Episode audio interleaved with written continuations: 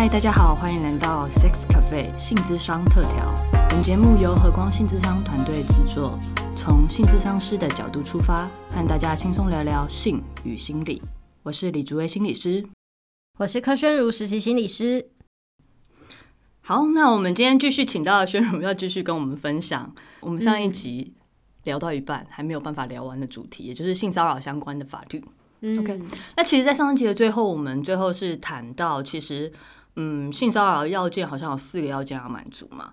那所以，即使是提高的过程之中，那你会经历到很多很多的心情，然后最后有可能也可能会面临到不成立，然后还有因此到底要不要提告呢？在这过程中，你可能会面临到别人的眼光啊，然后可能是家人或是朋友都会提供他们的意见。然后宣如也讲到是说，其实在这过程中，比起去 Google。或是听一些乡民的意见，有些时候去找专业的法律咨询也是非常非常重要一件事情。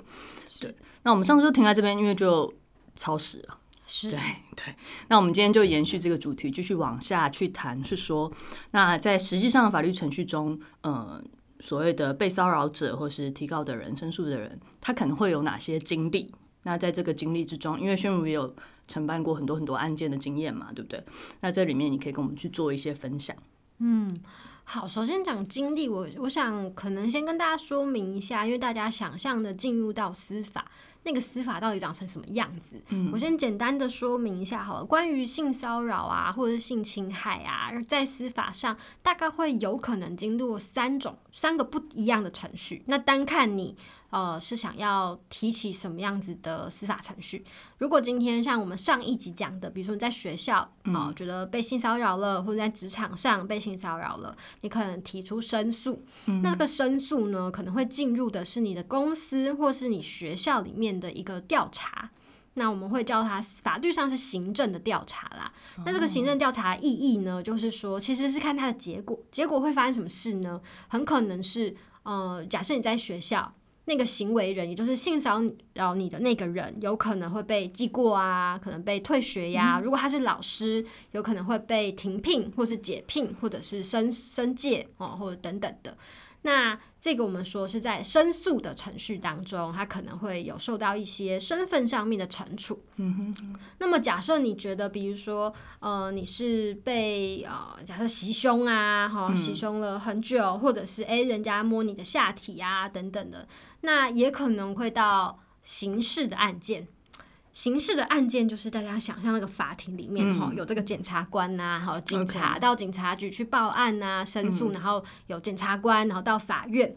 那这个刑事案件它的结果常常就会是呃成看这个人有没有成立什么罪，比如说成立性骚扰防治法二十五条的啊这个相关性骚扰触摸罪啊，或者是呃强制猥亵或强制性交等等的，它就涉及到是这个人会不会成立某条罪。然后有没有可能有些刑罚或者是呃惩处会被关？有可能，有可能。这个我只能只能说有可能。可是实际上，呃，这太细了，没有办法这样简单的说。那第三种法律程序是呃要求赔偿的，这个可能就叫民事案件。就是说，你到法院，你比如说他摸我，哎，其实让我。感受到非常的受伤，然后我觉得很不舒服，并且其实我可能原本有工作的，我接下来都没办法好好的工作，我有我的损失，我精神上受到很大的伤害。那么我可能会提起一个是民事案件的诉讼，请求哎这个摸我的人、侵害我的人啊，给我一些损害赔偿或精神上面的慰抚金。所以老实说，这个进入程序三个不同的程序处理不一样的事情，它也有不一样的法律的程序。跟步骤跟规则，那么经验上面其实感受会蛮不一样的。好，先跟大家会先讲这样子。那我们今天可能没有办法针对三个一的说明，但我会说一些。如果我们单就我只要走到司法，嗯，一个一般人来说一定不安吧，因为我不知道法律是什么，对，并且。啊，一般人很难是对整个司法程序很熟悉的，太复杂了。其实你讲很多名词，我们都要想很久，到底什么意思？是因为大家就是没有在懂法律，所以被骚扰者会惊讶到什么？你刚刚问的问题，我觉得当然一个是对于法律的不熟悉，嗯，以及程序的不理解，造成的很大的一个恐惧，这是第一个会遇到的嘛。那第二个其实。呃，你走了司法程序过程当中，你每一个接触到的人，可能都对你有影响。这个人可能是调查委员，可能是检察官，可能是警察，可能是法官。那么确实，我们就会说，你可能经验到好的感觉，也可能会有不好的感觉。可能在过程中有人是支持你的，他告诉你说：“哎，当下你没有立刻反抗，这是很正常的。一般的人其实都没有办法。”哎，你可能会有种被懂或被支持的感觉，但是你也可能真的碰到一个，他说：“啊，你你你自己开门让他到你的房间里面。”嗯啊，那他摸你，你不是你让他进来，那他摸你就是质疑你为什么不拒绝吗？对，就是说，那你那你如果不想要他摸你，你为什么要让他进你房间呢？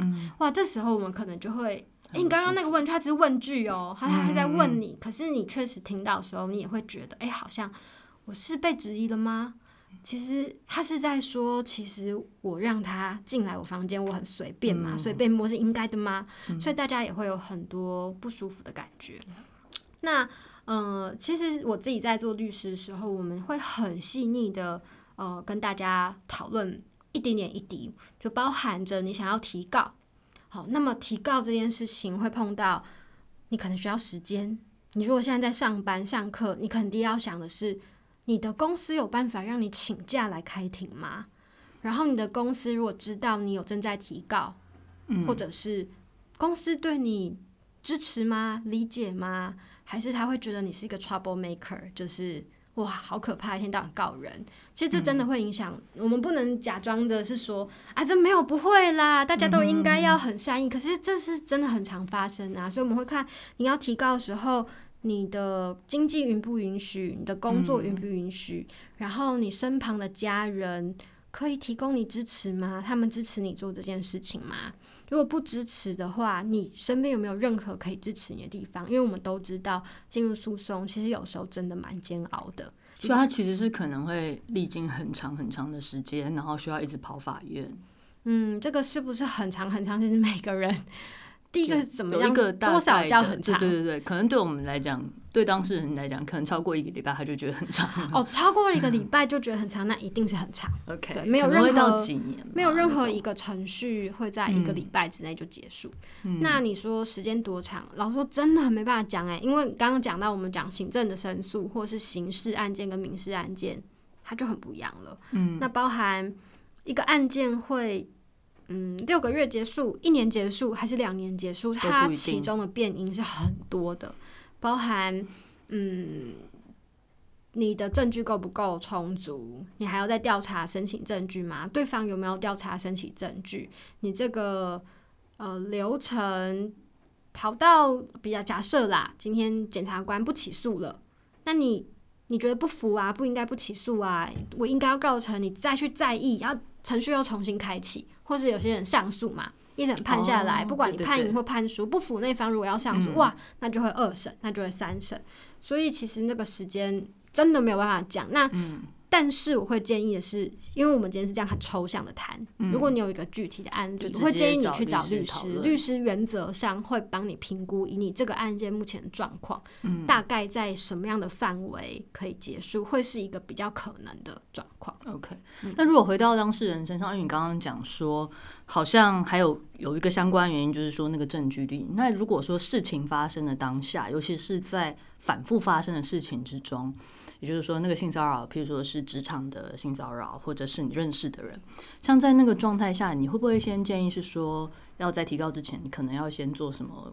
就是会听说，譬如说像是搜证啊，那如果当下被吓坏要怎么办？那个吓坏就是说我还可以马上做什么来去做搜证吗？或是应该要去找现场的目击证人吗？你觉得这些事情有哪些是？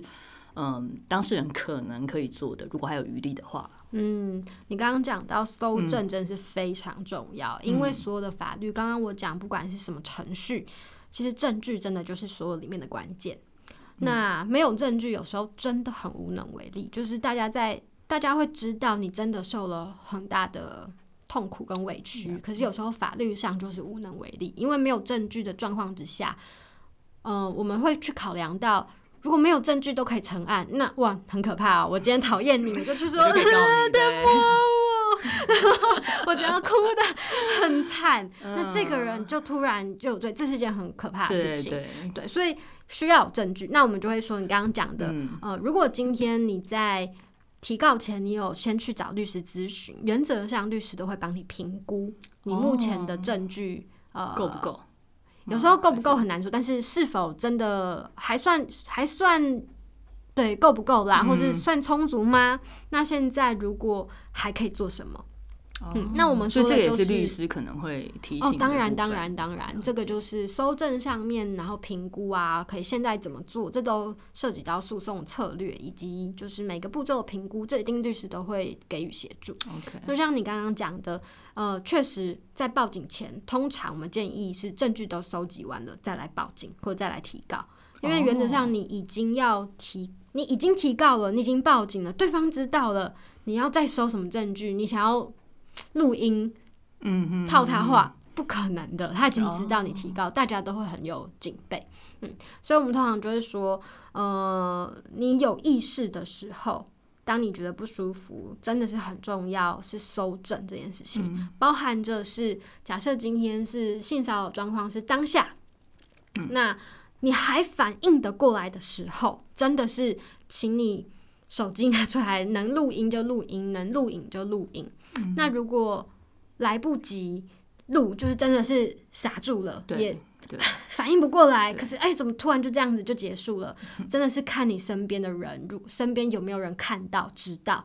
嗯然后有时候真的需要勇敢一点，去跟他讲说，你刚刚是不是有看到什么东西？这时候你也可以录音，哦然后以及。呃，你如果真的勇敢一点，你问他一下，说：“哎、不好意思，小姐，你刚刚有是不是真的也有看到他这样子碰我？嗯那你有没有？你可以告诉你的名字或是哦联络方式吗？愿不愿意之后来作证？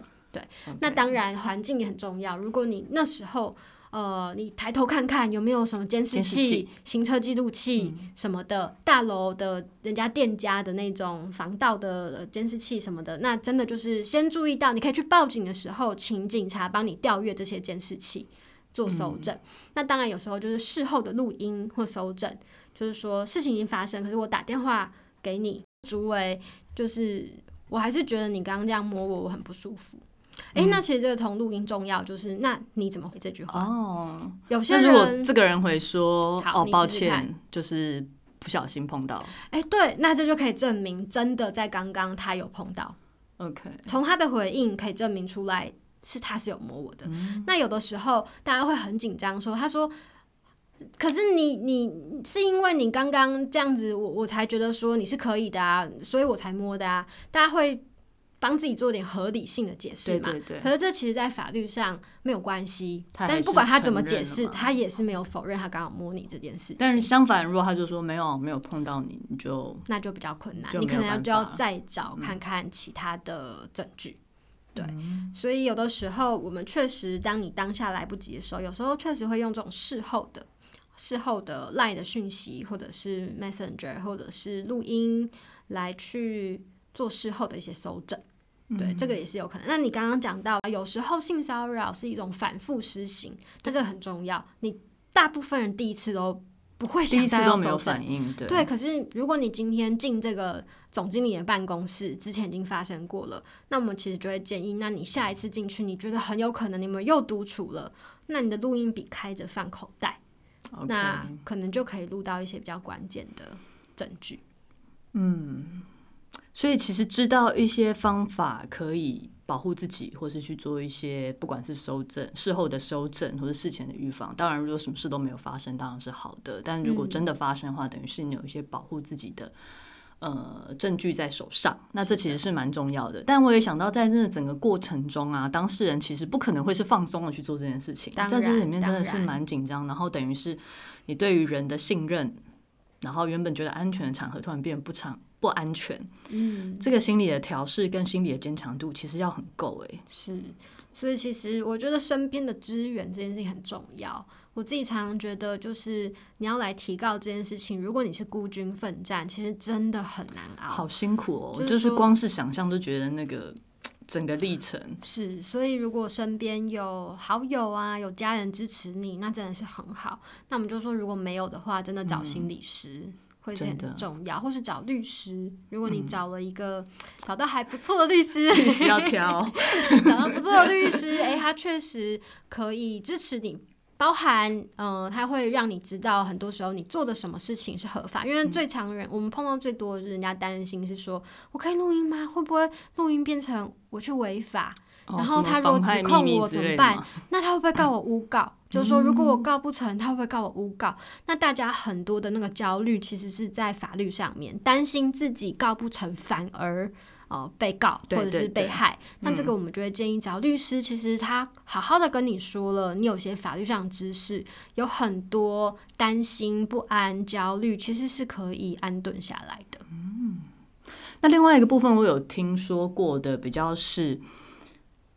担心告了之后会毁了人家的一生，嗯，对，就是我会不会害他家破人亡，会不会害他一辈子要背负这个污名？那是不是到时候他如果去自杀？因为有些时候会遇到那个可能是被骚扰的人，然后就是听到那个加害者就说你就是包含就是希望他不要告诉不要告诉任何人啊，否则他可能会去自杀什么，他会觉得自己有一些道德压力，因为有时候性骚扰他可能不到。严重到就是他虽然造成他非常非常不舒服，也对他生活会造成干干扰，可是也没有严重到就是好像是说他一定就一定要把他弄到就是什么家破人亡的程度。那也蛮多人就因此在那边纠结，所以我想知道是说，那如果真的提告之后，性骚扰防治法这边还是就不能撤回了吗？还是他后续会发生什么样的状况呢？哎，这个我真的没办法讲，因为其实要看具体的行为是什么，具体的行为会对应到不同的法条，那那个法条它就会告诉你。这个这样子的行为是可以撤告还是不可以撤告的？其实是有分的，是有分，是有分。所以呃，我也不建议在这边直接告诉大家一定可以或一定不行，那这样一定会有误会。所以我会建议是有发生具体的行为，拿这个具体的行为去问律师哦，然后这个案件我如果这样提告，这是可以撤告的吗？还是不可以撤告的？你可以决定。那我我觉得你刚刚提到，就是说大家很担心，哎，对方也不是什么十恶不赦的人，会很担心这他一辈子就毁了。你也可以先问律师啊，我如果告了他，他到底会受到什么样子的制裁？我觉得这个是很多时候大家不知道时候都有很多想象，对觉得会被判十年或是五十年什么的。哎，有时候或许其实他就罚个十万，或者是哎他就是可能会被调职，那不见得如你想象的那么的可怕。可怕。那这个就是问清楚就好。然后我也会很建议大家，其实。在一痛苦的时候，我们常常就会想说：不行，我一定要告他，我要让他知道这个是错的。对对，但是很多时候，我其实反而很建议大家去想的是：你希望透过提告，对你自己而言，你希望达成什么呢？然后你觉得提告这件事情对你的意义是什么？嗯，因为很多时候大家会把那个重点啊放在提告题的赢还是输，可是那个很其实赢跟输有的时候。不代表赢，也不代表，嗯，他真的就有悔意，他真的真的就悔意。输也不代表你是错的，或是你真的没有痛苦。但有时候我们反而会是讨论，有时候律师我会帮你评估，说，哎，这个案件我觉得证据可能真的不是很足，这个案件提告风险性是高的，很有可能不会成立哦。可是我们可以想想看，你在这个过程中，你有没有其他你想达成的？譬如，我觉得有些当事人他会说。我其实就算输输，我也要提高，因为我要让他知道这件事情不是船过水无痕。我要让他知道你造成我很不舒服，我要让你知道，你我就在你面前告诉你，你造成我的痛苦了。你不能就这样子假装没事。那有些人会觉得，哎，我是为我自己而告，我让我自己知道，我是珍惜我自己的，我是在乎我的权利的。我愿意站出来，对我，我不管成不成立，我也告诉自己说我没有因此隐忍，然后我要让你知道，嗯，我不是如你想象的，就是都不会去报警，嗯，然后这件事情我只是偷偷的，就是默默的藏在心里不发生，我要为自己发声，或者是我觉得有些人他会想的是，嗯，我至少要让你坐在那个被告的位置上，然后我相信的是。你只要一次坐在那个被告的位置上，我想你下次在做的时候，你可能不会再对下一个女生做一样事情，因为下一次你坐在被告的位置上，你成不成，大家就总是会有多点总是会多有点警示或是教育性的意义，所以有一些当时我们会很细致的陪他讨论。那当然这是好的。其实，那我们也会讨论说，你确实有可能遭受身边所有人的质疑。如果法官不信任你，对方说你说谎。你承受得住吗？那你在这个过程当中，你有没有找到自己一些心理上面支持？不管是心理师或亲友也好，那这个是蛮重要的。我觉得轩如刚刚在讲，其实也真的就是我们在做呃性骚扰的被行为人，或是性侵犯被行为人中最重要的一块，也就是在呃心理附件的这一块。那其实最最终最终是要拿回自己生命的主控权，还有身身体的主控权这一个部分。那我听到宣如在讲的是说，有一些律师也会去做这么细腻的讨论。但我相信也不是每一位律师都愿意，或者是知道这么细的讨论。那我想也是因为宣如，包含你后来已经开始关心心理相关的议题啊等等的，你才可以去做到这么细致的陪伴跟讨论，而不是只在乎告赢或告不赢。嗯嗯，因为我有听过蛮多的，嗯，我的个案其实他们经验到是和律师的互动里面，其实有时候并感不觉感觉不到律师那个人性的关怀，他们比较在乎的是案件的输赢。这个部分也是有听过的。嗯，所以。在这其中，其实就像宣如讲的，要找到正确的人，然后真实可以支撑你，然后可以陪伴你，然后在意的不仅仅是最后的事实结，最后的结果是什么，在意的而是你在其中的每一个心理的意涵跟在其中的感受，那个其实好像才是最重要的。是的，是的。那呃，不知不觉呢，我们又。又已经讲了二十分钟了，今天节目也就差不多到这边结束了。提醒大家，如果之前没有听过我们第一季第六集的节目，也就是呃题目叫做“介于有跟没有之间难以定义的性骚扰”这一集的话，也可以回去复习一下。那我们呃跟性骚扰相关的番外篇呢，就到此结束。但是呢，宣如还会在下一集的番外篇再出现。我们下一集就会由博伟心理师来跟宣如再进行另外一个主题的讨论。那今天就到这边了，大家拜拜。